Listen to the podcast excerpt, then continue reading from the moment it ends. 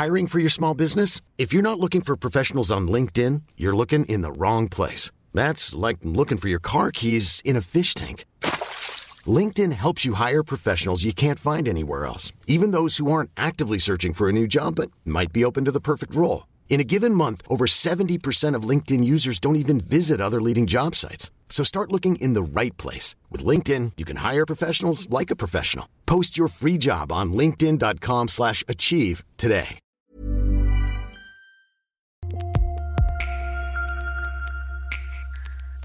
Hola, ¿qué tal? Nosotros somos estas morras y estamos otra vez en este nuevo episodio en su podcast favorito del mundo mundial. Y eso no son solo datos, también son emociones. Y quiero presentarles a mis morritas favoritas y están a un lado, que puede ser la derecha o la izquierda, porque aquí está muy difuminado eso. Romina Sacre, mi reina hermosa. Hola, ¿cómo están, Morris? Eh, qué emoción estar aquí con ustedes y qué emoción que nos están escuchando. Recuerden que su responsabilidad compartir este episodio, eh, darle like y suscribirse al canal de YouTube, porque esto no se paga solo, güey. Es correcto, todo lo que estamos aquí consumiendo, que es algunas cosas ciertamente ilegales, no se pagan solas. ¿No es cierto? ¿O sí? ¿Quién sabe? Mi queridísima Chávez, mi Dubalín, no lo cambio por nada. Dubalín. Hola a todos, qué padre estar aquí, los quiero mucho y por si no sabían, esto es un corazón coreano. Ella es la niña más coreana. Y de este otro lado, Jessica, querida, hola, ¿cómo estás? Hola, querida, pues feliz de estar aquí compartiendo con toda la vibra. La señorísima Jessica, porque sí me Hola, señora, No, ¿eh? pero además, hola, querida. Ay, no, encantado. Los hijos grandísimos todos. Hoy, hoy, me vestí de la Chávez, güey, no se les hace. Ah, sí, bien, es cierto. Chávez, Chávez, Chávez, Me siento muy pulcra y muy correcta. Ay, estás cruzada de pierna, obviamente. Ah, obvio, estoy tipo... Con, con, con los zapatitos así de ladito. Te ves hermosa, Jess. Gracias. Gracias por ese homenaje. Oye, princesa, ¿tú de qué vienes vestida, dijiste? Yo vengo de Jane. Jane. Jane, la de Tarzán. Es correcto. Pero esta blusa está increíble, está hecha por mujeres mexicanas. Una gran marca, Emera. Saludos. Saludos. Y mi querida Bubu, Bárbara Hola. Redondo. Hola, morras. Mm. ¿Ya? Ya. Ok. Bueno, al parecer ella es muy concreta. Short no sweet. necesita No, nada estoy más. feliz. Un Es jueves más con ustedes. Oye, me gusta tu gloss rosa. Gracias. Como que no suelo ver el rosa en ti y te ves muy bonita. Sí, uso mucho rosa. Mucha gente cree que no uso rosa. De niña no me gustaba el rosa, pero desde hace como unos 10 años el rosa pastel me encanta, el azul pastel me encanta. Yo quiero ser esa mujer, la madre de tus hijos y juntos caminar. A ver, no estamos ¿por qué? entendiendo cuando yo hago así. ¿Por qué dejó de existir Belanova? La vida no no ha dejado de existir. que van a hacer un comeback. Me Eh, encanta En una de esas, y cuando sale este episodio, ya hicieron su comeback y hasta sold out. Y ya estamos en el concierto, bien. en una de esas. Ok. Ahí estaría padre que viniera. Invítanos. Belanova. ¿Qué? Oigan, eh, les voy a pedir por favor respeto para la moderadora, porque este tema es, un tema muy serio. Vamos a hablar de nuestros colores favoritos y de nuestros ascendentes. Ah, Ah, ah, pero se me desapende. ¿Ah, sí o no? Yo se feliz de los debate muy ascendentes. cabrón sobre los colores. Mi color favorito es el azul. El azul está de la chingada. Es horrible el azul. El azul porque güey, es de niño además. Exacto. ¿Eres gay? No, ¿verdad? Entonces no te puede gustar el azul. A ti, Bárbara, porque estás de rosa. Imagínate que tuvieras esas discusiones Qué espantosas. horror. No, este episodio eh, se llama Momentos que nos mantienen humildes y se me pidió que iniciara, cuando digo se me pidió, yo sola lo decidí, que iniciara esto con una anécdota que me mantiene humilde. No tengo. O sea, porque yo todo tengo, pero humilde, no, bebé, humilde no voy a ser. Entonces, voy a empezar con mi querida Chávez, que tampoco es humilde, pero sí tiene un episodio de su vida No, ¿Qué pero es? ya tan pronto. de una vez, chiquita. ¿Quieres que cuente yo lo mío? No. Sí, Yo, bueno, ok. Entonces, porque el público lo pidió, voy a contar yo. yo soy el público. Momentos que me mantienen humildes, tengo varios. Tengo varios, ciertamente mentí cuando dije que no. Tengo varios momentos que, nos- que me mantienen humilde, pero tengo dos muy recientes y muy marcados. El más reciente fue hace poco que fui a una mesa de debate en donde estaba pura persona de apellido compuesto. Porque si no han visto a Carol en las mesas de Mm. debates, por favor, Vayan vayan a verla. Soy increíble en las mesas de debate, el debate y yo uno mismo en una cosa maravillosa. Pero entonces estoy en la mesa de debate de latinos y está puro general de hombre compuesto, amo. Entonces está Jesús Silva Gerso y yo, "Ah, Jesús Silva Gerso. Y luego está Aguilar Camino y yo, "Ah, Aguilar Camino. Bueno, bueno, yo tengo el libro de Aguilar Camín, tengo varios libros, pero hay un libro de él que se llama La Guerra de Galio.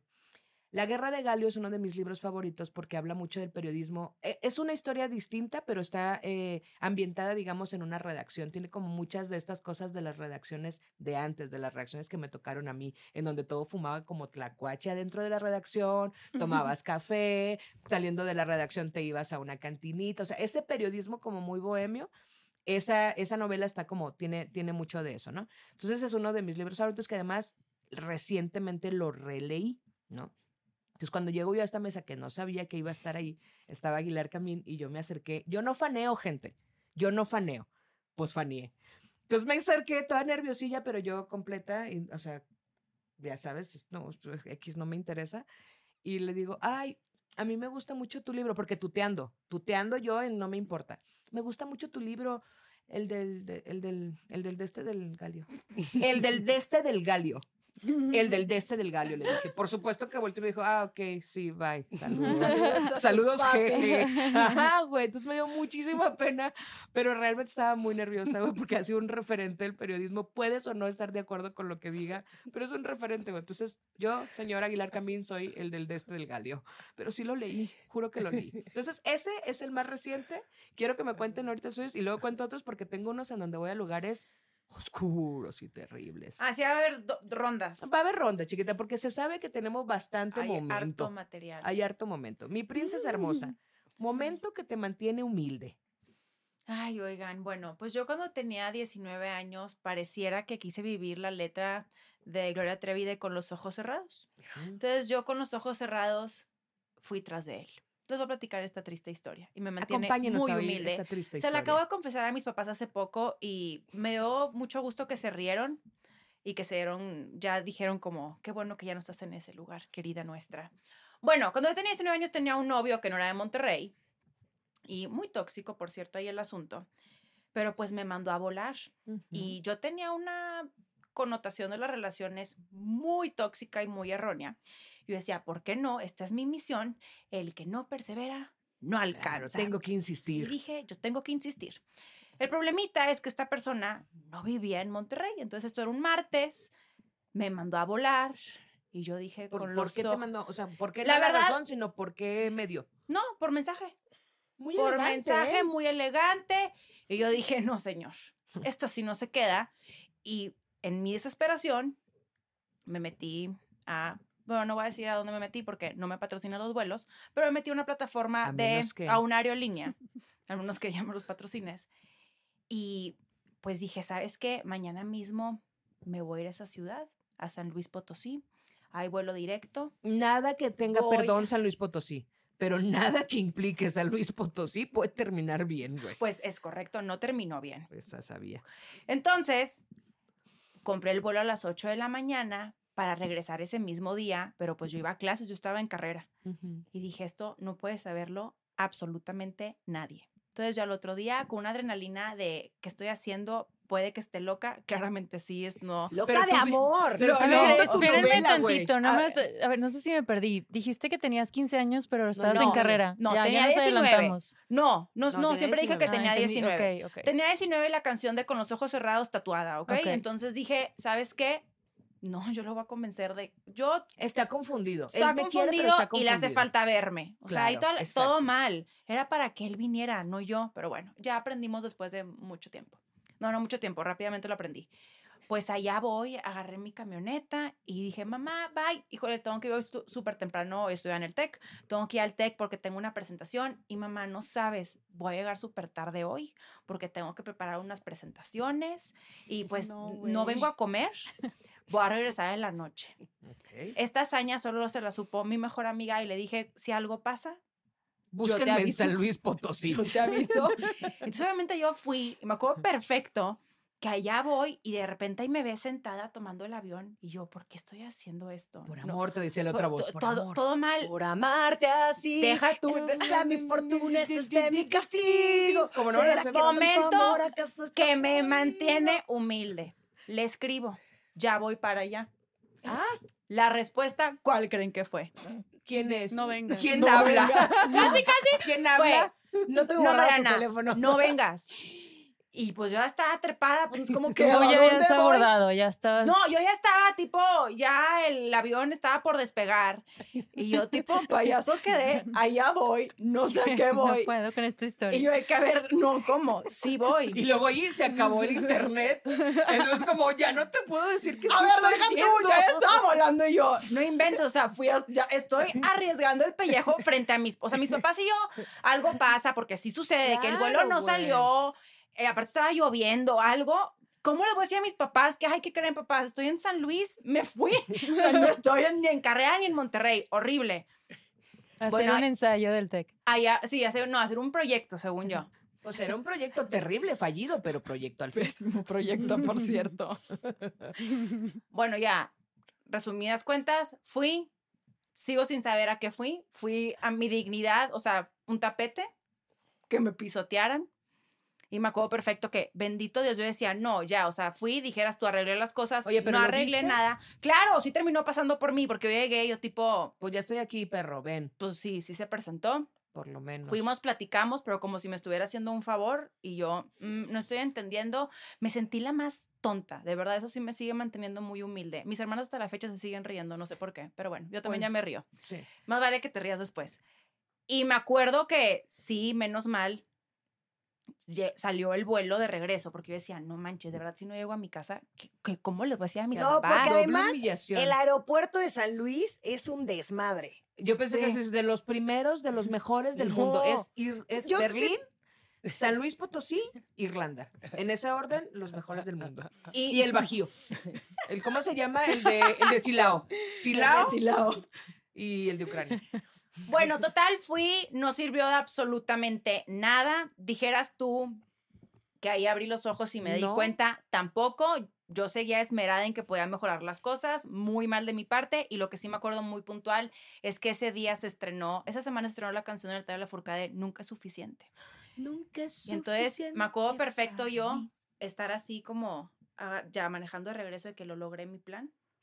Fallido, pero mi plan era como que sí regresé a Monterrey, vamos a fingir demencia, llegué a mi casa como, hola, cool. ¿cómo te fue en el tech? Súper bien, mamá. No, eh, todo en orden, Yo mejor. Escuchando esa canción y sí, me sigue manteniendo muy humilde Pero- porque sí fui esa persona. La moraleja, Chávez, es que sí se puede salir de ahí. Miren nomás, qué chula. Miren nomás, ella, Mm, eh, la más triunfando. perrita. Yo lo que les digo lo digo con conocimiento de causa. Y cuando les digo que las entiendo es porque de verdad las entiendo. Porque ella ha estado ahí Es y correcto. en San Luis Potosí. Querida, que no sé yo qué es más, pero bueno. Querida Romina eh, del Amor, cuéntame por favor uno, solo uno, por el momento, de tus momentos que te mantienen más humilde. Ahorita se me vino a la mente aquella vez que Aislinn Derbez y yo, bueno, si no sabían, Aislinn y yo fuimos roommates en Nueva York durante tres años. Estábamos caminando por, por Union Square y la verdad es que no me acuerdo dónde íbamos, pero, oh, sorpresa, nos cruzamos la calle con Jake Gyllenhaal, este actor guapísimo, eh, a quien le dedicaron la Swift canción No le gusta esto. All Too Well, t- eh, 10 Minute Version de Taylor No Swift, mames. exactamente. Entonces, nos lo cruzamos y pon tú que lo vemos a Aislinn y yo y me dice, no mames, no mames, no, hay que pedir una foto. Entonces se voltea a Aislinn como que lo, Casual. se voltea, y se acerca a él y dice, ¿nos podemos tomar una foto contigo? Y no, se nos queda viendo Jake Gyllenhaal y nos dice, no, sorry. Y Y, y yo quedamos así. Por eso te dejó Taylor Como que nos Swift. tardimos muchísimo, pero como que nos quedamos ahí en medio de la calle como, ok. Nos seguimos caminando ya, como que Jake Gyllenhaal se fue al otro lado de la calle, Aislinn y yo todas dolidas. Y en eso venía Jake Gyllenhaal, pues no sé con quién, con una amiga o su asistente o no sé, Ajá. con su manager. Es como que se ve que se lo, como que se lo codea y, y seguro le dijo como, pero diles algo bonito, O sea, ¿no? diles no, pero Entonces se lindo. volteó Jake Gyllenhaal así como de película con su cara hermosa, divina y nos dijo, but you guys are so beautiful. Y como Aislinn y yo, ya ni nos importó y ¿Cómo fue no como, me importa, "No tonto". corazón, estúpido. Como que lo que queríamos era una foto. Pero ¿por qué no, Pinche? Jake Gyllenhaal que no se quiso tomar una foto con Aislinn y conmigo. Pero, güey, o sea, si estás por toda la, por la calle, según yo, todo mundo te va a pedir fotos. O sea, le dirá que no a todo mundo. Sí, Yo creo que sí le decía que no a todo el mundo. Y yo, la neta, voy a hacer. No, lo respeto, no, yo sí. lo respeto, yo lo Es, respeto. es un sí. gran tema que, Sí, sí. que en algún Sí, momento pues sí. tenemos que poner sobre la mesa. Totalmente. La gente que es una figura pública no está obligada, y te lo digo a ti, Rorro, no estamos obligadas invitadas a tomarnos una foto Ese contigo rorro es cada una que piñata. Es una que también- piñata que diga rorro y saquen el palo y O sea, ¡paz! Mari Carmen, no, Mari Carmen, no queremos todo el tiempo. O sea, Pero, la pero gente tiene derecho a estar, razón. a, a estar cansada, pues a eso me Por refiero. supuesto que sí. Está genial que pidan las fotos, pero también nada más tener como Ah, claridad en A mí eso, ¿no? obviamente me ardió porque yo quería mi foto con Jake. O Claro. sea, ¿cómo? Papacito hermoso divino, estaba guapísimo. Rorro es el personaje, ¿verdad? Ro- Rodrigo, Rodrigo, Rodrigo, ajá. sí. Siempre hay un Rodrigo, güey. Si no sabes quién es Chávez Rodrigo, no. le mandamos saludos a Rorro Sí, Chávez. yo ya iba a salir a Es un defender a mi. Rorrito. Sí, Rorro Chávez es un amor. No, pero eh, estoy totalmente de acuerdo contigo. Se vale decir que no. Sí. Sobre todo, ¿sabes qué Sí. pasa? Que la gente no respeta. O sea, probablemente se pudo haber tomado una foto con Aislinn y conmigo y de pronto ven Sí, a otras niñas chingo, que es claro. Jake Gyllenhaal y entonces el güey que quería ir a tomarse un café con su amiga o con quien fuera se vuelve imposible porque entonces ahora tiene la responsabilidad únicamente porque es famoso o figura pública de tomarse una foto con todo el mundo cuando pues güey tal vez no y no se podía y punto. A mí obviamente me, me pegó, ¿verdad? Claro. Porque yo quería mi foto, pero lo respeto y está, está. Ah, perfectamente voy a- bien. voy a nada y si alguien te dice que no, güey, no es un mamón ni nada, respeta a esa persona. Recientemente salió un video en donde finalmente rompieron a Keanu Reeves. ¿No lo vieron? O sea, finalmente Keanu, ese hombre etéreo que todo mundo pone como ejemplo de, güey, es un- una cosa tan humilde y tan sencilla, lo rompieron, güey. Porque está en el video, Ay, ya está no. adelantado, o sea, vaya, no se ve el contexto, pero se veía cuando Keanu agarra la cámara y se, como que se toma la, o el teléfono y se toma la foto y se lo regresa así como, ya ten, o sea, como, sí, ahí está la foto, Ujú. pero imagínense lo que debe ser para Ujú. ese tipo de personas Ujú. que están expuestas todo el Ujú. tiempo, a cualquier hora, que no puedan tener un chingado momento para sentarse a ver una paloma volar, güey. Porque es como, va a llegar 40 mil personas. Pero, y, y también viéndolo desde, desde ese lado, la neta se los dijo bonito. Sí, o sea, también hay exacto, mucha sí, gente súper sí, mamona que es de que te de que no, o de que ya hartas. Ella- aparte, todavía se volvió a decir es que eran hermosas. O sea, la neta está bien, le damos, un se lo reconocemos. Se lo reconocemos y gracias que Jake Gyllenhaal me dijo que estaba guapa. ok, e- estos No se que nos, equivocó. que nos, que nos mantienen humildes un poco también Marta y Gareda, que también hacia ese lugar vamos a ir, entre nuestros encuentros con famosos. Pero, eh, Jessica Fernández, momentos que te mantienen humilde. Es que yo tengo varios. Pues elige uno, chiquita. Bueno, ok, esta es una historia personal de la cual no me siento absolutamente nada orgullosa, pero porque igual, como fui esa persona que igual andaba ahí en, enfrascada con un tóxico, ¿no? Entonces yo tenía esta expareja, eh, la cual ya no era mi pareja, pero fui al antro, me topé a esta persona, este, ahí hubo como unos, eh, un encuentro así como medio dramático de que, "Ah, ¿qué haces aquí? No sé qué, ay, pues tú qué, me fui. Y en eso pasó que una compañera, amiga, amante, la neta no sé qué sea de él, este, pues como que se enojó mucho, lo quería defender. Y llegó y me dijo, oye, oye tú. Y yo, ¿qué fue? Iba al antro, güey, pues como íbamos al antro antes, o sea, nada con mis churros, mi smokey eye, mi, mi vestido. Eh, no, tenitacón no, Ese no era no para era, antro. ese era para la, para obvio no. Obvio no. Este, mis plataformas, mi vestido pegadito y así. Yo, mira, me- o sea, yo andaba al pedo. Dice, oye tú. Y yo volteo, que, con mi amigo no te metes, no sé qué. Y güey, me lanzó un vaso de agua. Digo, de agua, de alcohol, güey. Entonces me, va- me lo lanza y me empapé toda. O sea, bueno, toda de acá. Pero la cara, güey. Hija de su En puta el madre. antro. Y yo, y yo, "Eh", y apenas le iba a decir algo. Y de que, eh, y pues me lo lanzó, pero se volteó y se fue, ¿no? Ajá. Entonces yo me quedé con una impotencia y yo estaba así. Entonces, literal, llegué a la mesa de que, mm, tipo, pero sí, yo como en trance de que, y ve mi mejor amiga, lo ve y dice, ¿qué pasó, güey? Y yo, es que esta chava me acaba de aventar un vaso, no sé qué, de que, y ella agarra su vaso, me agarra a mí, vamos, y yo, no, no, porque de verdad yo sí tenía, o sea, sí, pues tenía, ahí me sentía muy intimidada, güey. Porque aparte traían toda, tenían como todo su clan ahí de... Su barra que la respaldaba. Sí, sí, sí. Entonces yo de que no, no, no, güey, ni al caso. Güey, tipo literal, llega con ella, o sea, en la barra, tipo, estaba de que cerquita, y nada más le hace así. Y voltea a la chava, oye, y voltea a la chava, y ella, con mi mejor amiga no te metes. Y le, man- le lanza, ¡Bolas, don güey, le lanza el de este. Güey, y yo, ¡ah! Güey, entonces, ¡ah! Y ya, ¡ah! Se quedó la chava, ¡ah! ¡ah! Y yo de que no manches. Güey, nos fuimos al- al- a la mesa, y yo de que, puta madre, puta madre. Y en eso se me ocurre a mí la maravillosa idea de ir al baño, de ir al baño sola. ¿Por qué no? Obviamente nada más me vieron como presa fácil y fueron al baño. Y nada más salí del baño y estaba la chava esperándome con un vaso literal lleno de que, hola. Y yo de que, hola, tipo. Y fue que me dijo, nada más que sepas, porque aparte te digo, esas personas, ahí no, sé qué, no sé si tenía contactos en el antro o cómo estuvo, pero me dice, nada más que sepas que no te van a volver a dejar entrar a este antro. Y yo, ah, no me digas, sí, y en eso me lanzo. Ah, no me digas. Ah, no me digas. Agradezco la notificación. Gracias por no El, ah, no me digas. No, no me digas. Era una chica. Güey, me lanzó otro vaso y ahora sí, cabrón, parecía que yo me acaba de tirar a una alberca y a ver, ahora sí estaba escurriendo, güey. A ver, sumamente humi- Y eso no lo es todo, chicas, ¿no? Ay, eso no lo ¿cómo? es todo. Hija de su chingada, cabrón. Y para esto yo quiero recalcar que tenía 18 años, así que no me vayan a juzgar. Entonces, güey, la neta, sí se voltea la morra y ¿qué te digo, güey? Yo estaba chorreando, a mí me, me salió el chamuco y nada más como pude la agarré de la greña, güey, pum, para atrás, ¿no?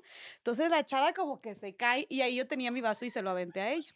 O sea, te fuiste al baño con tu vaso preparada. Ah, yo, yo me fui al baño con mi vaso. Ajá, o sea, yo fui al baño con mi vaso de que... nada tonta, iba con sus herramientas. Hay que claro. cuidarnos. Entonces, güey, yo dejé, yo dejé el vaso ahí en el respaldo del y voy al baño y ya salgo y entonces me lo aviento y yo, ¡ah! entonces nada más como pude le agarré el cabello y se hizo para atrás y se cayó la chava y yo, ¡ay! Le tiré mi vaso y ya no me fui. Me fui casi corriendo, güey. Entonces llego a mi mesa y yo, no, güey, ya valí. O sea, yo voy aquí ya valí. Ahorita me van a venir, tipo, entre todas a putear, güey. Y yo de que, no, pues en eso, mis amigas de que, ¿qué pasó, güey? Porque ya veía yo así, tipo, empapada, de que el rímel corrido, güey, así. Y en eso dicen mis amigas, chingado, güey. Y yo, ¿qué? Y dicen, ahí vienen unos guardias. Güey, entonces volteo, güey, cuatro guardias, tipo así de que, Ah, no me digas. Y le dijo a los guardias, ah, no me Y digas. Señorita, acompáñeme. Y yo, ay, no me digas. Señorita, acompáñeme. Y yo, pero yo, ¿por qué si yo no hice nada? Acompáñeme. Y yo, pero es que yo no me, yo no hice nada. Y en eso me agarra, una era mujer, y me agarra así del brazo, así como, y yo, eh, no. Le dije, no me toques, yo solita me salgo. Y yo de que, ok, y yo literal agarrando mi bolsa y yo con todas mis amigas, cabronas, agarren todas sus cosas, ya nos vamos, no voy a apúrense, ya nos vamos. Y todas de que sí, ya nos vamos, ya nos vamos. Güey, tipo, entonces salgo yo con cuatro guardias, tipo, dirigiéndome a la salida del antro, empapada, pero con mi bolsa y según yo mi dignidad, así dije, güey, frente en alto y yo. Escurriendo, pero iba caminando así, ¿no? Yo íbamos y voy saliendo del antro y de que "Ay, al cabo ya nos íbamos, güey, ya es bien tarde. Voy Acá saliendo- está horrible su antro, ¿eh? La quiero regresar. asqueroso. Güey, y en eso voy pasando y al final la chavita esta, ¿no? De que, adiós, no sé qué, y yo de que ya nos íbamos. Y ya tipo nos salimos, güey, pero yo estaba hirviendo del coraje y mi momento más humilde fue estar afuera del antro, empapada, de que, güey, tipo temblando, marcándole a mi papá. Digo, la neta, estuvo muy triste, la verdad. O sea, sí es una historia triste, ahorita también ya me da risa, pero sí fue triste, porque yo empecé a llorar, obviamente me sentía súper humillada. Entonces, este, yo llorando con mi papá, empapada, mis amigas afuera de que puedes venir por mí. Y ese fue mi momento más humilde. ¿Tu papá no te dijo nada? Así de que, güey. Ah, güey, ¿cómo? O sea, él ¿Qué- quería armar Sí, la que Tercera dijo, Guerra "Ah, Mundial, ok". obviamente. No, no, no, mi papá estaba muy enojado. De hecho, creo que le mandó un mensaje al otro tipo y así, aunque realmente él no hizo nada. Fueron otras, fueron otras chavas que estaban ahí. Pero bueno, la verdad, digo, creo que incluso eran chavas más chiquitas. O sea, estábamos bien chiquitas. Creo que incluso tenían 16 años. Yo tenía 18. Haces muchas pendejadas en el antro cuando estás chiquita. Pero sí, la neta, creo que ese ha sido mis momentos más humildes. Estar empapada fuera del antro, escurriendo, marcándole a mi papá porque me sacaron los guardias enfrente de todos y que si podían pasar por mí. Ahora entiendo por qué a mí nunca me gustaron los antros. Bárbara Bubu, ¿qué te mantiene humilde? Tu momento más humilde creo que va a ser un poco difícil el- la, la vara que te han puesto. Súper Espero que difícil. por Después de favor este haya al momento, Sí, sí, sí, dos sí, sí, o sea, es imposible tener en un este buen follow-up después de ahí no me digas. Ay, no o sea, me digas. No me digas. No me digas. Ay, no me digas. O sea, no, de verdad, siento que ya mi historia. Es más, Sí. este episodio ya se Momento que acabó. te mantiene, voy a decir así, momento que te mantiene sencilla, para ya no llevarlo a ese nivel, pues, porque obviamente es imposible. Ahí, para seguir en la línea de antros, cuando tenía 21 años estaba, estaba en un viaje, estaba en Nueva York y, a ver, estaba con una amiga y veo a un estilista de pelo muy famoso, que era como muy conocido, no sabía cómo se llamaba, pero no sé por qué lo ubicaba. y estaba con una chava muy guapa, a lo mejor era una modelo, no sé quién era. Y dije, obviamente los quiero conocer, ¿no? O sea, más a ella que a él. Y en eso, no sé por qué termino en una mesa que me invitan a quedarme ahí eh, junto con mi amiga, porque me preguntan, ¿de, de dónde eres? De Monterrey. Él era un griego. Ay, ¿conoces a fulanita de tal como? Es la hermana de mi mejor amiga. Entonces, quédate aquí, aquí quédense toda la noche. Acto seguido, en la mesa de al lado estaba Cristina Aguilera con su novio y llegan este señor con esta chava. Y estaban en la mesa hombro con hombro porque eran como unos booths. Te sentabas en la orilla del booth. Yo dije, de aquí soy, me siento en esta orilla y ah, luego pues aquí va a llegar también esta chava y voy a poder platicar con ella. Entonces me siento ahí y empiezo a platicar. Había un australiano muy lindo y empieza a sacar plática y luego empieza a sacar plática del novio de Cristina Aguilera y Cristina estaba platicando con una chava. Estabas a un paso de ella. Ya estaba a un paso. Se estaba logrando. Se estaba logrando. y este novio de Cristina, la verdad, súper buena gente, platicando, ya ni me acuerdo qué, pero nos lo estábamos pasando bien. Y en eso volteo y como que se acerca uno de los escoltas de Cristina y Cristina diciendo, sáquenla, ella no puede ¿Qué, estar aquí. güey? ¿A Sí, ti? A ¿Qué? A mí. No mames, Bárbara. Y te sacaron. Pero si tú eres bien buena.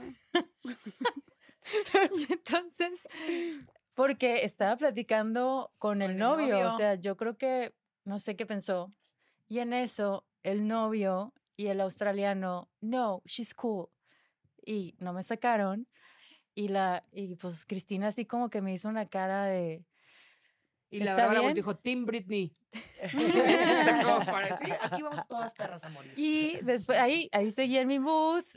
Cristina estaba platicando con esta chava y el guardia, o sea, la escolta, el guardia personal de Cristina, nada más así como que te estoy viendo. Y yo, no me puedo ir sin cumplir mi misión, claramente, ¿verdad? Y pues también eran, hay, o sea, hay ciertos antros en todo el mundo que piden estas cazuelas con mil botellas, o sea, nos, hay más botellas que personas en la mesa. Sí, sí, sí, sí, sí. Y yo, pues aquí yo voy a agarrar este, mis mezcales valiente y voy a cumplir el cometido. Obviamente no llegué a ningún cometido, nada. Me trató de sacar tres veces Cristina Aguilera del antro. ¿Y Y por qué te dio tanto? no sé. Y después de eso, pues me terminó regresando con los amigos que había hecho en mi mesa original. Mi amiga, pues la verdad que buena gente que ahí estuvo conmigo a ver si cumplía mi misión o no. Es más, ni sabía la misión que tenía, no sé por qué me aguantó toda la noche. Y terminé dormida. Iban en una limusina, no sé por qué, los amigos que me hice, así me quedé dormida hasta que llegamos a nuestra parada y ya nunca volví a saber de ellos y me morí de, me morí de la pena. O sea, "Por o eso". sea, yo nunca, quedarte ya dormida con gente que acabas de conocer, que ni sabes quién eres. Claro. Ah, no sí, me sí, sí, sí, digas. sí. Ay, no me Ah, digas. no me digas. Oigan, eh, está, se están yendo mucho a los momentos Marta y Gareda en lo famoso. En lo famoso, a ustedes se ve que les gusta lo que viene siendo la farándula.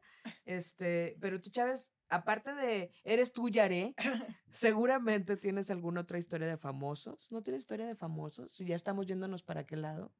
Sí tengo. ¿Que te mantiene humilde o normal? O como Yaré. No, hay nada- una que sí me mantiene humilde y una normal. La normal, así rápidamente, cuando fue High School Musical, ¿se acuerdan de Vanessa Hudgens? Ajá.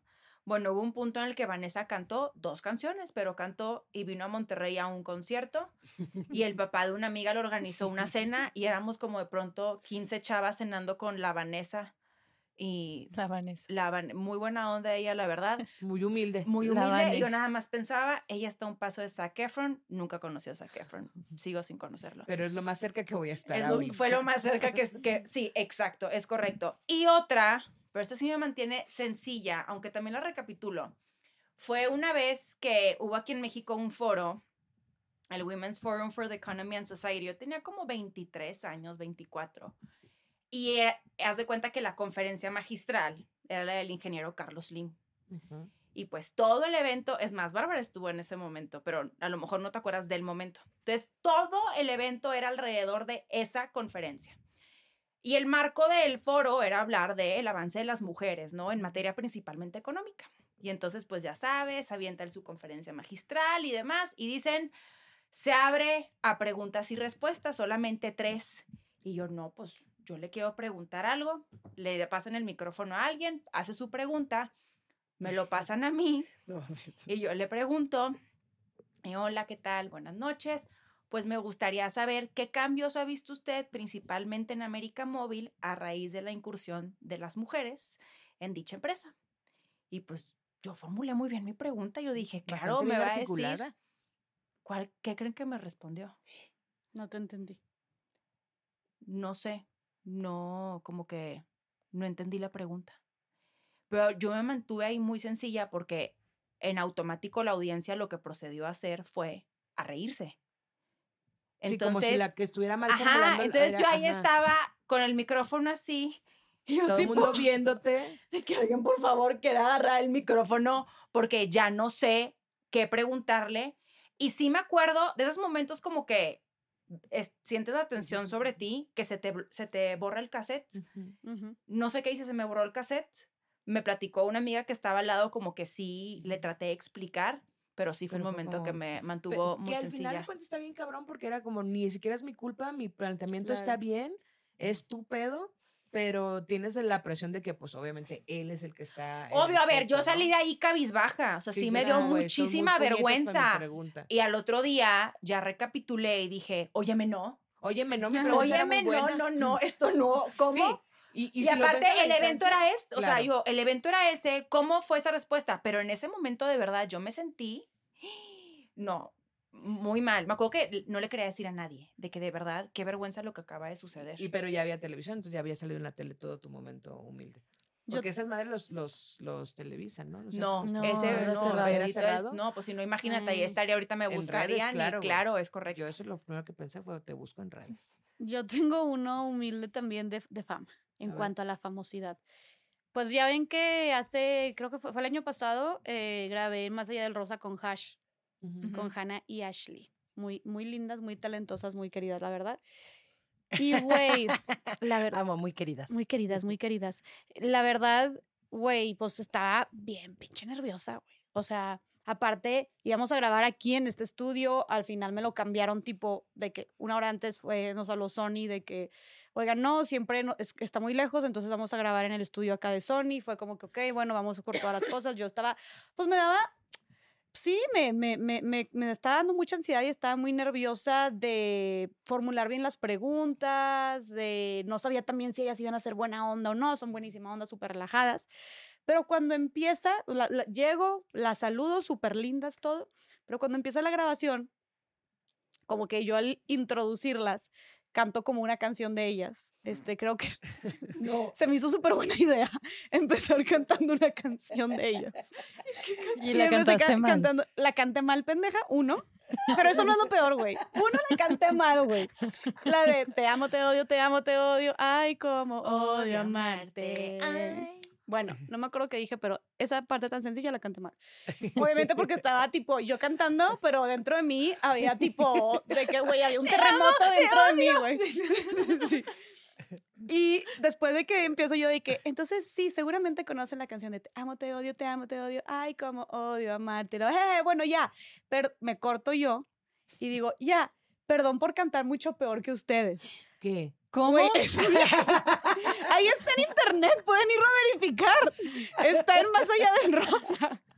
Güey, Jessica, ¿qué? obviamente yo quería decir como, perdón, obviamente no canto como ustedes, pero pues aquí estoy cantando su canción, pero perdón por cantar más bien peor que ustedes. Pero dije, peor por, peor, perdón por cantar mucho peor que ustedes. Güey, y yo en ese momento no me di cuenta y ella nomás fue como, de que lindas. Romina. Gracias, bueno, bye. Es que, güey, no mames. Oye, pero nadie de los Güey. que estaban grabando te dijeron nada. Güey, les dije en su jeta que, can- que cantaba mucho peor que ellas. O sea, que pedo. Aparte que canté mal su canción, luego les dije que cantaba mucho peor que ellas. Y ellas además de que... Pero a ver, quiero saber una cosa. ¿Cuándo te diste cuenta? Güey, en los comentarios, cuando empieza, Ah. cuando subo el episodio. Nadie te dijo nada. Y gente, no nadie, güey. Yo no sé si, o sea, cada quien estaba de que en su chamba o como fue al inicio del episodio, tal vez la gente fue como que, ¿qué onda con esta morra? Pero luego se les olvidó. Y los de Sony. De que no volvemos a Y- y invitar a las- esta y las morra, güey. así. De que, mm, gracias. De que, em, bueno, una Pero es pregunta que y ya. Los nervios está bien cabrón, güey. Los nervios te tensionan un chingo. Yo tengo una similar, si ya vamos a hablar de, de artistas. Bueno, no, sí, del medio. Eh, cuando el mundial, cuando un, un mundial de, de, de fútbol, que no voy a decir el año para que no empiecen a hacer cuentas, pero me tocó, yo tenía la encomienda de hacer varios especiales con personajes que no necesariamente estuvieran en el fútbol, pero que les gustara el fútbol, para poder hacer como varias historias, ¿no? De gente random, digamos, hablando de fútbol. Entonces entrevisté a Jaime Camil, entrevisté a Diego Luna, entrevisté a Chespirito, o sea, había como algunos escritores, a Guido Rofadanelli, que era la mamada. Y entre esas personas que, iban, que estaba entrevistando, me asignaron, porque ese no lo contacté yo, a Cuarón, este, porque tenía un corto Ay, qué padre. tenía un, un- un cortometraje que hablaba del mundial y era un balón, y estaba muy increíble, ¿no? Voy a su casa en, en Coyoacán, una casa hermosa, todo, todo un estudio, una cosa divina, ¿no? Y entonces todo el tiempo empezamos a platicar y qué padre, súper ameno todo. Y en un momento, obviamente estoy hablando del guion y qué padre el fútbol y sí, tu relación con el fútbol, chingón, yo la más preparada. Y en una de esas preguntas le digo, ¿y qué, qué tal ha sido también como que este salto hacia, hacia espacios todavía mucho más visibles, como en Hollywood, como el asunto de Harry Potter, ¿no? Porque acababa de salir la del prisionero de Azkaban, ¿cómo se llama? Yo no soy fan de Harry Potter y nunca lo voy a hacer. Entonces, tenía como que el dato, ¿no? Y qué se siente, no sé qué. Y dice, pues está padre que, el- que, que, que los mexicanos estemos incursionando, se esté incursionando, dijo, se esté incursionando en estos espacios y bla, bla, bla. Y yo, ay, sí, padre. Y seguí, y seguí, y seguí. Y llegó un momento en que me dijo, oye, eh, si sabes que yo soy Carlos, ¿verdad? Tiene hermano. Es Alfonso Cuarón y Carlos Cuarón. El del corto era Carlos Cuarón. Y yo todo el tiempo en la entrevista era como, claro, Harry Potter. Sí, güey, fue muy humillante. Y yo de que, claro, pero o sea, como tú como familia, porque yo sí me apendejo en pato. Entonces yo le decía, como, tú como familia, o sea, porque al final de cuentas, pues es, es Alfonso, pero somos todos. Lo viviste muy de cerca, dices Es tú. Alfonso, Lo que, pero hace somos, Alfon- lo que hace Alfonso lo hacemos todos los mexicanos. todos somos Alfonso. O sea, tú, Y además tú pues, eres tú hermano. güey. Obviamente tus triunfos son los de él, o sea, tal cual. Güey, al final de la entrevista me regaló un separador de libros de Harry Potter y me dijo, ten, para que siempre te acuerdes. Y yo, gracias, Carlos Cuarón. Tú también eres increíble. Fue muy humillante, güey. Muy, o sea, sentí frío, frío, frío por dentro. Y este pedo no, muchísima no pena. lo voy a... Y, y yo sé que no lo rescaté, pero en mi mente es como, claro, o sea, sí sé que eres, o sea, obvio sé que eres Carlos. Esta es entrevista en internet. No, güey, podemos no, bendito sea nuestro Padre no. Celestial. Yo muchas de las cosas que dices no hay evidencia porque bendito Ay, ¿dónde lo sea a internet. encontrar? Nuestro Padre Celestial. Nuestro Ahora Padre sí, Celestial nos conviene, ha, nos prohibido. Está esa y voy a hacer la otra, la de justo en esos mismos, en ese mismo, eh, en ese mismo capítulo de hacer las entrevistas, fui a entrevistar a Diego Luna y estaba Chema Yaspic. Estaban Ay, todos ahí. No era broma. No era broma, güey. Ah. Estaban ahí en, la- en, las, en las entrevistas. Y me acuerdo perfecto, yo lo que hacía, lo que- y hago muy seguido, es que generalmente ya tengo una idea a- armada de lo que quiero que pase, ¿no? Y entonces la forzo bien macizo a que suceda como yo tengo mi historia planeada. Y perdón si te he entrevistado y sentiste que te forcé. Sí te forcé porque yo ya tengo una historia, yo sé lo que te conviene, ¿no? Entonces yo armo una historia y es como por ahí nos vamos a tener que ir. Oye, tú, no, mira, pero no crees que, ¿sabes? Y lo llevo. Es un arte. Entonces, yo con Diego Luna obviamente tenía una idea muy, era, te estoy hablando de hace 15, 18 años, güey. O sea, Diego Luna apenas con lo de los charolastras era como medio así, ¿no? Y yo tenía una idea muy construida sobre cómo quería que fuera la entrevista con él. Porque él era, él representaba este rollo de el, lo naco es chido y los charolastras y como muy de barrio y como todo ese pedo. Entonces llegamos y Diego estaba particularmente muy incómodo por alguna razón que no sé, ¿no? Pero toda la, o sea, la entrevista era como, no estaba fluyendo y yo le preguntaba y él estaba muy contenido y era como, güey, yo empecé a, a- darme mucha ansiedad que no saliera como yo lo tenía planeado. Entonces en aquellos entonces teníamos unas grabadorcitas que eran más chiquitas que esto, entonces ponías tu grabador así, ¿no? Y le preguntabas cosas. Cuando yo vi que el pinche Diego Luna estaba como incómodo, lo que hice fue ponerle pausa, sin, o sea, sin interrumpirlo, pero dije, güey, esto no me está funcionando, o sea, entonces ahorita que se calme. Entonces le pongo pausa y Chema Yaspi, que estaba ahí absolutamente diokis, volteó y dijo, le pusiste pausa, te pararon la entrevista y le dijo que había parado la entrevista. Y yo de que volteé, güey, ¿por? Entonces, dijo, entonces ya volteó y dijo, ¿paraste la entrevista? Y yo, sí. Lo que pasa es que siento que no estás cómodo, le dije, no está funcionando. Dijo, pero paraste la entrevista.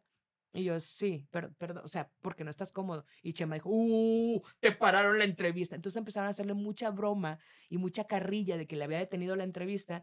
Y yo lo que hago cuando me pongo muy nerviosa es que es como si, como si la cagara y hiciera figuras con la caca. O sea, sigo embarrándolo y sigo haciéndolo todavía más grande porque no me sé quedar, o sea, no me puedo callar, güey, pero es el nervio.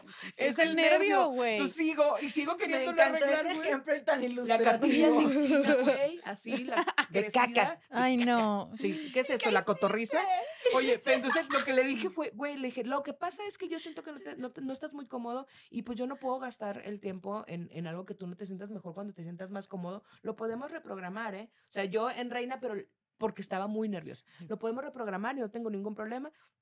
Entonces, como ya se habían estado riendo mucho del momento, la neta, después de eso la entrevista fluyó muy bien, porque ya todo mundo se relajó, Mm. ya fue jajaja, jijiji. Pero el nervio te hace hacer cosas muy cabronas, güey, que tiene que ver con cómo lo resuelvo y en tu mente queriéndolo hacer rápido y hacerlo bien, pues entonces sí fue humillante, pero creo que se resolvió muy bien. No, lo de Mm, Cuarón es de mis historias favoritas, No, güey. pues. Está poca madre. Y Eso nadie sí. te advirtió que era Carlos No, claro, Cuarón. güey, no, lo tenía asignado. O Pero sea, es una... te- a se te se fue. me fue, güey, se me fue. O sea, Cuarón, yo nada más me enfoqué Ajá, en el sí, Cuarón. Cuarón. Carlos Cuarón. Sí sabes que soy Carlos, ¿no? Pero además el Sí, cabrón por era como- eso, este Rudo y Cursi. Hablemos Sí, o sea, de Rudo y Cursi. Pero, pues al final de cuentas, tuvimos que resolver eso. Gran historia, Princess. Y ustedes no lo sabrán, pero aquí hubo varios momentos que nos mantuvo humildes. Si quieren saberlo, quizá esté en Patreon, quizá no. Suscríbanse y lo van a saber, porque hicimos una pausa, digamos, estratégica. Pero estábamos hablando de humillaciones y momentos humildes que van un poco junto con pegado y de estas historias que entre el nervio y... Porque tenemos también como muy idealizados a los famosos, y estoy haciendo comillas si solo nos estás escuchando. Y si solo nos estás escuchando, ve a YouTube para que te suscribas, porque es tu responsabilidad compartirlo con cinco amigas. ya estamos ah, en diez. 10, ya estamos en 10, perdónenme. Yo digo que por ya la modestia. 15. 15. Y si te tardas, 20. Ustedes sabrán si se quieren tardar. Exacto. Entonces, pero creo que también tenemos un chingo idealizado a esta gente famosa, ¿no? Como que, como si fueran seres inalcanzables, entonces te da un montón de nervio y te pone como que todo así en... Nos sucede mucho con los famosos, pero también nos sucede cuando queremos hacer las cosas bien en el jale o cuando queremos hacer algo. Romina Sacre tiene algo que decir al respecto. Yo tengo una historia también bastante vergonzosa. A ver, no fue sumamente vergonzosa, pero a mí sí me da un poquito de oso. El año pasado eh, iba a ir al concierto, iba rumbo al concierto de Zetangana y me dice mi hermana, oye, van a pasar, va a pasar Regina, Regina Mitre, una, una de sus amigas, saludos a Regina, me cae increíble, va a pasar por ti.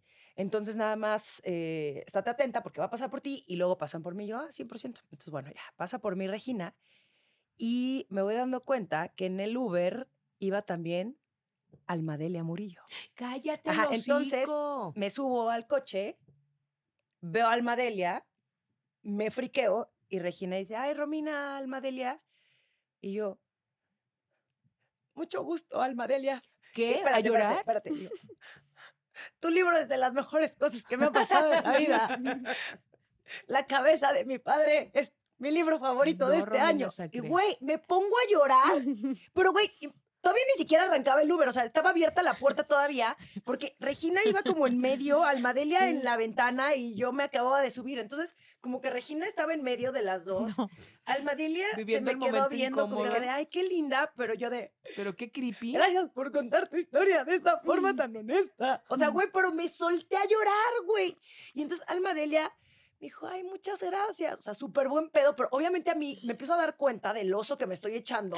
en el- y yo, y yo como que me limpiaba las, y yo, perdón, no sé por qué me puse así. O sea, y y, güey, y ya después nos fuimos al concierto y todo bien, pero qué pinche oso, porque además yo tenía muchas ganas por- de conocerla, porque pues sabía que era amiga de Claro. Regina. Entonces, yo como que tenía todo un speech preparado en mi cabeza. El día que algún día me fuera No a, en a un Uber, encontrar a güey, riéndose. Almadelia, como ¿sabes? Como que te creas speeches en tu cabeza de lo que le dirías a la persona que admiras, de lo cuánto influido en ti y cómo amaste lo que escribió. Y solamente me puse a llorar. ¿Estás de acuerdo que hay un universo en el que el Madelia está contando de momentos que te mantienen este, asustada? Y justo es eso, una vez una morra. Sí, 100%. o sea, en un 100%. Uber se subió a llorar, No, güey. muy pedo. cagado. Y, y le invité a mi podcast, a Sensibles y Chingonas, y obviamente conté esa historia. Y entonces me dijo, ay, no, de verdad, este, muchas gracias. Y yo, güey, seguro, yo, no te pasa seguido, ¿no? Así que la gente se ponga, te vea y se empieza a llorar. Me dice, no, la verdad no. Y yo, me dice, bueno, en los conversatorios de mi libro sí, pero no es que alguien llegue y luego, luego se suelte a llorar. Y yo, ups, perdón. Moraleja, tú no sabes las batallas que está librando cada persona. Además, sea amable. Sí, güey, además creo que me pasó, mientras leía su libro, lloraba. Cuando terminé su libro, lloré. Y cuando la conocí, volví a llorar. O sea, fue como un círculo de, De de llanto. llanto. Espero que hayas cerrado algo. tu ciclo. Pero dime algo, ¿y en el concierto cómo se la pasaron? Ay, no, súper bien. Y digo, a ver, ella se fue también con Regina y yo estaba ahí con Juan y mis amigos, pero es una tipaza. Una tipaza es una... No sé, es, Sí, es una un- fregona. es una chingona, tiene un gran sentido del humor. eh, no sé, es como... Es súper chida, Almadelia. Hay gente que dice que no debes de conocer a tus ídolos. Si no te quieres decepcionar, Sí, no punto. conozcas a tus ídolos. Sí, sí estoy de acuerdo. Tiene que ver con la idealización, que sí, Sí. eh, hay, hay un podcast, uno que ya hicimos, eh, que no sabemos si va a salir antes o después, pero este, sobre la idealización. Y una de esas es, es justamente a la gente que admiramos, independientemente del ámbito en el que se desenvuelvan, o sea, no tiene que ser necesariamente alguien que sale en la tele o en el cine, este, que es como que lo más visible cuando hablamos de admirar a alguien, sientes que es alguien de música, de cine o de la tele, ¿no? Pero en general en cualquier ámbito, o sea, a mí lo que me pasó con, con Aguilar Camín fue porque, güey, en el medio del periodismo para mí era como muy simbólico el que estuviera ahí, en, en la escritura es muy simbólico, o sea, tiene que ver con esta, y voy a hacer comillas porque no necesariamente es eso, pero con esta adoración a alguien que dice, güey, lo hizo súper chingón, así quisiera yo escribir, o así quisiera Mm, yo relacionarme, claro. o así quisiera yo cantar, evidentemente, o así quisiera yo hacer como cosas, ¿no? Y creo que eso nos, nos, nos bloquea un poco el, el- la sensatez. ¿Tú tienes, Barbs, una, una quien, así que tú digas, no mames, admiro mal, o sea, mal de que muy cabrón? Sí me ha tocado conocer a mucha gente que admiro un montón y alguna de esa gente darme cuenta que no admiro la persona que son y Uy, también hacer Uy, sí. nota, tener muy presente que ojalá nunca haga algo similar a eso que me hicieron a mí sentir de esa forma en Mm, ese momento. Yo creo que, eh, como es evidente, tenemos muchísimos momentos que nos mantienen humildes y podríamos seguir por horas, pero me gustaría concluir con que ustedes cuenten, uno, que cómo, más bien, no tanto su momento humilde, sino cómo salieron de ese momento humilde o para dejar un poco una pequeña moraleja de qué hacer cuando estás en un momento tan incómodo o que es un momento que, que sabes que la estás turbo cagando, que, te, que dices, güey, ya me di cuenta que esto no va a terminar bien. ¿Cómo le damos la vuelta a ese momento? ¿Qué hacen ustedes cuando están en esos espacios en el que sé, sí la estoy cagando, pero qué? O si a lo mejor en ese momento no tienen la agilidad o la respuesta como tan rápida, ¿cómo lidian con ese momento después? Es decir, como decir, cómo te perdonas o cómo te dejas de juzgar o cómo eh, lidias con la culpa de eso. ¿Quieres tú, princesa? Ay, la verdad no quiero. No, pero Ahorita de primera No, instancia, güey. déjame pienso. Pues yo creo que algo que a mí me ha servido mucho, digo, depende de qué momento humilde, ¿verdad? O sea, yo el que conté ahorita, ahorita me, ahorita me río. Y se me hace padre también poderno- poder, podernos reír de lo que ya sanamos eh, y tomarlo como una anécdota en la que ahorita se las estoy contando y nos la estamos pasando bien. Obviamente, para yo poderme reír de esto, en ese momento eso fue algo sumamente traumático, como imagino que también fue lo tuyo, Chávez, con este güey al que fuiste. O sea, no es algo como que "Ah, al día siguiente era que, ay, qué mensa yo, de que mis ocurrencias. O sea, no. Creo que depende mucho de qué momento humilde estés, de a cuál te refieras. Pero yo creo que el sentido del humor siempre es un excelente antídoto. O sea, la verdad, tomarnos las cosas también como, güey, eso es, y justo que venimos hablando mucho en esta nueva temporada de lo que es la vida, de relajarnos, de tomarnos, tomárnosla menos serio, ¿no? Y también estas cosas que suceden donde, güey, chingado, me confundí, o de verdad no haber hecho esto, o la regué, o se me salió, o sí, tenía las hash grabando conmigo, pues lo que pasó. Digo, gracias a Dios en ese momento no me di cuenta, tal vez hubiera actuado diferente, pero creo que lo que hubiera dicho, lo que hubiera hecho y lo que hubiera dicho es, y porque me han sucedido muchos momentos humildes, oye, me equivoco en conferencias, digo, según yo, frases súper matonas y chingonas y nadie me aplaude, digo un chiste que nadie se ríe, pues suele suceder, ¿no? Entonces, lo que hago es de que, güey, ja, de que ni modos, parte de la vida. Este, qué chistoso, mira, no me morí, no pasó nada. Ay, sigo viva, no me enfermé, no, no, amanecí el día siguiente. Y ya, y te ríes de eso, ¿no? Entonces, creo que tomarlo como parte de la vida y poderte reír de esos desaciertos o confusiones, creo que también es una muy buena forma de poderla sobrellevar. Relaja mucho. tú. Sí, me encanta lo que dice Jess porque al final le quita mucha presión a esta expectativa de que siempre tenemos que ser perfectos, a decir lo correcto, a nunca cagarla. Y creo que es ahí donde uno no, da- no nada más te ríes de ti después, después, pero también nos recuerda que somos humanos y que vamos a, güey, que cometemos un chingo de errores y que creo que en general deberíamos de bajarle cuatro rayitas a nuestro nivel de eh, excelencia, ¿no? Ah, Güey, la gente comete errores, es parte de. Sí. Entonces, yo creo que si vas más bien pensando en que estás haciendo tu máximo esfuerzo, que voy a ir a pararme a dar mi mensaje a 40 personas y que tal vez esas 40 personas reciban con amor y gratitud lo que les estoy diciendo, pero que tal vez va a haber muchas de esas personas que, güey, les valga riata, güey, quién soy y lo que les quiero decir, porque, güey, hay veces que fluyes, hay veces que no, hay veces que conectas y hay veces que no. Y así como yo he tenido excelentes conversaciones con gente que digo, no mames, que tuve la oportunidad de sentarme con Paola Rojas, ¿no? Para sensibles y chingonas. Y, güey, fluyó increíble la plática. Obvio, siempre va a haber una tirana dentro de mí que me pongo a pensar, puta, le hubiera preguntado esto, esto, güey, se me fue esta parte, puta, me tuve que haber detenido en esto para... Sí, güey, no lo pude haber hecho distinto y eso no significa que lo haya hecho mal. Lo hice de lo mejor que pude y estoy segura que ella también se sintió muy a gusto porque fluyó bien bonito y porque al final fue como de muchas gracias, cuídate mucho. O sea, ahí es cuando te das cuenta de que conectaste con esa persona y para mí eso es lo más valioso. Más allá de que haya sido la mejor entrevista de su vida, güey, probablemente no, güey, porque llevo muy poco tiempo haciendo esto. No, tampoco es como de, no soy Oprah Winfrey, cabrón, no soy. Marta de baile todavía. Ah, no es cierto. No, pero no he tenido esa experiencia y por eso Oprah o Marta de baile o, güey, quien admires en el mundo, que es una riata para entrevistar, es porque lo llevan haciendo 40 años. Bueno, a Marta a lo mejor menos, ¿no? Pero Oprah Winfrey, ¿cuánto tiempo lleva Sí. haciéndolo? Entonces, al final, para volverte buena en algo es mucha práctica, mucha cagada, mucho volver a recoger el aprendizaje, volverlo a intentar y a mí eso se me hace mucho más valiente. El querer al día siguiente, a pesar, ¿no? Ya es de, puta, me di cuenta que la regué con esta cosa que le dije, que le dije a las hash.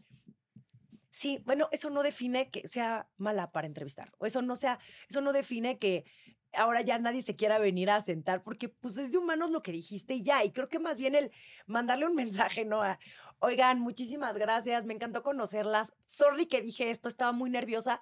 Eso también se agradece, ¿no? Sí. Me, no sé, la gente no, bueno, no sé si la gente, yo también soy muy mala para lidiar con mis nervios. De pronto digo cosas que, pues, que no debo de decir Pero, en pues, que- espacios con gente que a lo mejor digo, no mames que me eché este comentario en este foro. O sea, no son mis mejores amigos y me eché un comentario como, no sé, es que luego digo cosas muy pendejas o muy peladas o muy vulgares y pues no está bien. Pero, pero está chido eso, al final de cuentas, darle bien pinche suave, ¿no? O sea, es como tranquila, aprende y recapitula. Bárbara. ver las cosas como una experiencia más. Y yo lo veo, la primera vez que, la segunda vez que me invitaron a hablar en público fue en un evento en Tokio, en Japón. Me moría del nervio y, o sea, literal, mis rodillas como maracas, dije, no hay forma que voy a poder dar esta plática, iban a ser 15 minutos. Y ya escuchas que además están en japonés hablando de ti, está tu nombre y, te está- y para mí era mucho nervio, estoy en otro país, significaba, pues era un honor incluso estar allá. Y decidí sentarme eh, en el escenario como la rana René y desde ahí dar mi plática. o sea, porque no me podía mantener de pie del nervio. Y creo que eso es también cuando estás en estas situaciones incómodas o nerviosas o te emocionan, pues llegas hasta donde puedes llegar. Y yo llegué hasta ahí, o sea, fui, di mi mensaje, sentada como la rana René en el escenario, y al final fue una gran experiencia que jamás se me va a olvidar. Porque no, no importa tanto, y tú también lo dices mucho eso, en estas cosas yo creo que sí aplica el, la forma, sino el fondo y el presentarse y el estar ahí y saber que es experiencia y que le estás, estás haciendo lo mejor que, que puedes y lo posible. Y también no tiene nada, nada de malo decir, la cagué y estaba nerviosa. Yo nueve de cada diez veces que hablo en público empiezo diciendo, mi miedo más grande es hablar en público y me relajo. Y admitirlo, lo que te cuesta, por la razón que sea, es un gran tip que se los paso porque de cierta forma todos tenemos algo. Completamente ¿Puedo agregar algo? No, ya que- estamos cerrando. Aquí tengo- Carolina aquí. Hernández Solís me está tratando de censurar. ¿Sabes qué? No nos van a callar. Exactamente. Chiquita. No, que es muy valiente Sí. el mancharse en la cancha, la neta. El ensuciarse, el rasparse, el despeinarse. Eso a mí se me hace muchísimo más valiente. Alguien que va, lo intenta y que sabe que no va a ser perfecto, pero que va a seguir tratando de hacerlo mejor todo el tiempo a la gente que se queda sentado, observando, con ganas de hacer las cosas o con ideas y que nunca las ejecuta. Solo Entonces no hay se que- equivoca quienes no lo intentan. Exactamente, entonces hay que aplaudirnos también esto de, güey, hoy me atreví a hacer esto diferente que nunca en mi pinche vida hubiera creído. Y a, a mí me pasa algo parecido, que mucha gente tal vez no lo sepa, pero yo tengo pánico escénico. Y a mí sí me da mucha ansiedad salir a una conferencia, a una plática. Me, me da mucha ansiedad, güey, muy cabrón. Y, y ahora antes de salir, además de que me tomo ahí un tiempito y respiro, etcétera, y me pongo aceites esenciales, em, pienso en divertirme. Digo, sal a divertirte, sal a conectar. Si hay una persona que escuche tu mensaje y conecte, con esa la armaste. Da igual, güey. O sea, no tienes que... Y esto no depende de mi carrera. O sea, eso es lo más Sí. cabrón. Que entiendo que es parte de lo que hago, pero yo voy a seguir haciendo lo mío. Entonces, da igual si, a ver, no voy a hacer una, no voy a ser poco profesional, o sea, no voy a salir al escenario borracha, güey, y diciendo p- pendejadas, ¿no? O sea, voy a, A hacerlo más que- profesional. No, no mames, nunca en la vida, o sea, pero nunca voy a salir faltándole el respeto a la gente que fue a verme, es a lo que voy. Pero si no conectan conmigo, pues yo no lo puedo controlar. Yo voy a hacer lo mejor que yo pueda. Entonces, bravo a ti, persona que nos estás escuchando y que estás tomando decisiones valientes por y para ti, porque cuesta mucho trabajo y en nuestra cabeza se ve peor. Es correcto. Mi Sí, sí se ve mucho peor. En mi caso de mis dos momentos humildes, comenzaré con mi historia que me río, porque quiero que sepan que yo soy la primera persona en reírme de mí misma. Yo, yo me río mucho de mí misma. Y digo, sí, ahorita me da mucha risa, pero en ese momento no crean que era algo que me daba risa en lo absoluto, porque a mí algo que sí me pasó es que después me dio mucho coraje conmigo misma de cómo llegué a estar con los ojos cerrados y buscar hasta la última instancia con tal de yo quedarme tranquila que yo había dado mi 100, que sé que no estoy hablando por mí, estoy hablando por muchas mujeres más que se han visto en mi situación. ¿Qué me ayudó en ese momento? Darme cuenta que las relaciones son también espejismos, está hablando mucho de ti. Me costó también cimentar bien mi identidad, mi autoestima y saber que esa necesidad de querer lograr lo que yo estaba buscando respondía a una carencia que yo tenía conmigo misma y como moraleja les puedo decir, no se escoge nada bueno desde la carencia. Ahora, el otro momento humilde que, pues más allá lo vi como una vergüenza, pero sí quiero que sepan que si yo algo no conozco es la pena. A mí de verdad no me da pena absolutamente nada. Me vale porque tengo muy presente que el no ya lo tengo. Y también siento que está padre esto de no tomártelo tan en serio. La gente no te la tomes en serio. A mí me ha tocado platicar con un montón de gente que admiro y digo, y es eso, es gente. ¿Qué es la diferencia? Que los admiro. ¿Cuál es la diferencia? Que lo de mucha gente, ok, pero te sientas, los humanizas, los dejan de diosar y literalmente son nada más personas, al igual que tú y yo, que tienen sus problemas, están buscando también salir adelante de alguna u otra forma, se ríen, festejan.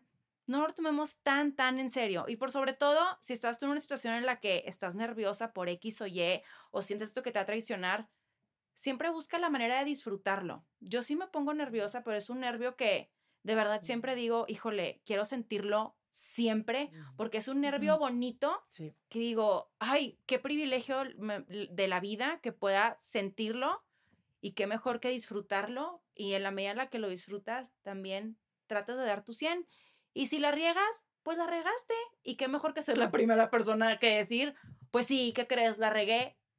Y, eh, Y ya. y a veces ni siquiera disculparte por haberla regado porque no fue intencional. Fue, es como, pues lo siento, pero a la, o sea, le das una vuelta a la hoja y San San se acabó. E igual, si tienes tus convicciones, tus eh, sentires y todo bien firme, que no te los aplasten. Yo en ese momento en el que estaba, que me sentí chiquita, dije, ni madres, ¿por qué me siento chiquita? El que estuvo mal fue el de no haber respondido y yo también estuvo mal, estuve mal de no haber dicho, ¿cómo? Estamos en un foro de esto y no me supiste responder, lejos de que se rían los demás, porque claro, es como esta adulación que le hacemos ciertas figuras en donde, ay, vamos a quedar bien.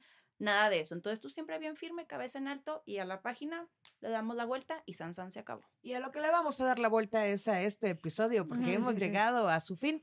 Y sí, como conclusión nada más quiero también poner yo sobre la mesa que el asunto de no tomarnos tan en serio las cosas, la gente se equivoca, la gente la caga, el que seas muy honesta, muy honesto y que digas, güey, la cagué o sí, estoy nervioso, eso te quita un chingo de estrés. Y la otra cosa es, la gente no se va a acordar de ti tampoco. Créeme, no somos tan importantes. Nadie va a estar pensando, ¿te acuerdas aquella? O sea, yo sé que Carlos Cuarón no me topa. O sea, no me topa, güey. En su vida no existe eso. Entonces, ni siquiera, ni siquiera somos tan importantes, ¿no? Chema, ya sé que no te acuerdas de mí. Pero nos encantaría que vengas a Pero estas si quieres morras. venir, puedes venir, Chema. Chema, eh, si Tú también, Diego, no importa. eh, ah, oh, sí, O los o dos. Y Oigan, esta es una invitación formal a ti, Diego Luna, y a ti, Chema Yaspica, que por favor vengan y nos acompañen. Y hagamos las paces. También tú, Jake y Cristina, si quieren venir, aquí estamos las o sea, morras. aquí nosotros Ah, en con Ash, también, también Hannah, Ashley, prometo que. Jake. cantan mucho mejor Carlos que yo. Lim, yo sé que hoy tendrá una respuesta. Acompáñenos. Vente, tiburón, ingeniero. Oigan, y ya nada más quiero cerrar con una anécdota que me contó un querido amigo, Rogelio. Hola, Roger, y, y saludos a tus papis. Es, hay una historia de un lobo que se encuentra una niña. Este, este cuento se lo cuenta él a sus hijos. Un lobo que se encuentra una niña, entonces él se asusta, pero él le dice, solo pueden pasar dos cosas, no te preocupes, solo pueden pasar dos cosas, que se hagan amigos o que se la coma. Si se la come, pues ya está. Y si se hacen amigos, solo pueden pasar dos cosas, que se caigan muy bien o que se caigan muy mal. Si se caen mal, pues ya está. Pero si se caen muy bien, solo pueden pasar dos cosas. Y así te la puedes ir llevando. Llevemos los espacios. ¿Qué puede pasar? ¿Que la cagues o que no? Si la cagas, pues ya está. Y si no, solo pueden pasar dos cosas. Elijan sus dos cosas y decidan qué puede pasar. ¡Vámonos! Uh, elijo mis dos manos. ¡Cuarón! ¡Harry Potter! ¡Vámonos! Bravo. Muy bien, muchachas. ¡Cuarón! Pero Carlos. If you're looking for plump lips that last, you need to know about Juvederm lip fillers. With Juvederm Volbella XC and Juvederm Ultra XC, your lip look, whether it's subtle or bold, can last up to one full year with optimal treatment and no additional maintenance. Find a licensed specialist and see if it's right for you at juvederm.com today. That's J U V E D E R M.com. Add fullness to lips in adults over 21 with Juvederm Volbella XC or Juvederm Ultra XC. Do not use if you have severe allergies or a history of severe allergic reactions, or if you're allergic to lidocaine or the proteins used in Juvederm. Tell your doctor if you have a history of scarring or taking medicines that decrease the body's immune response or that can prolong bleeding. Common side effects include injection site redness, swelling, pain, tenderness, firmness, lumps, bumps, bruising, discoloration, or itching. As with all fillers, there's a rare risk of unintentional injection into a blood vessel, which can cause vision abnormalities, blindness, stroke, temporary scabs, or scarring. For full important safety information, visit juvederm.com.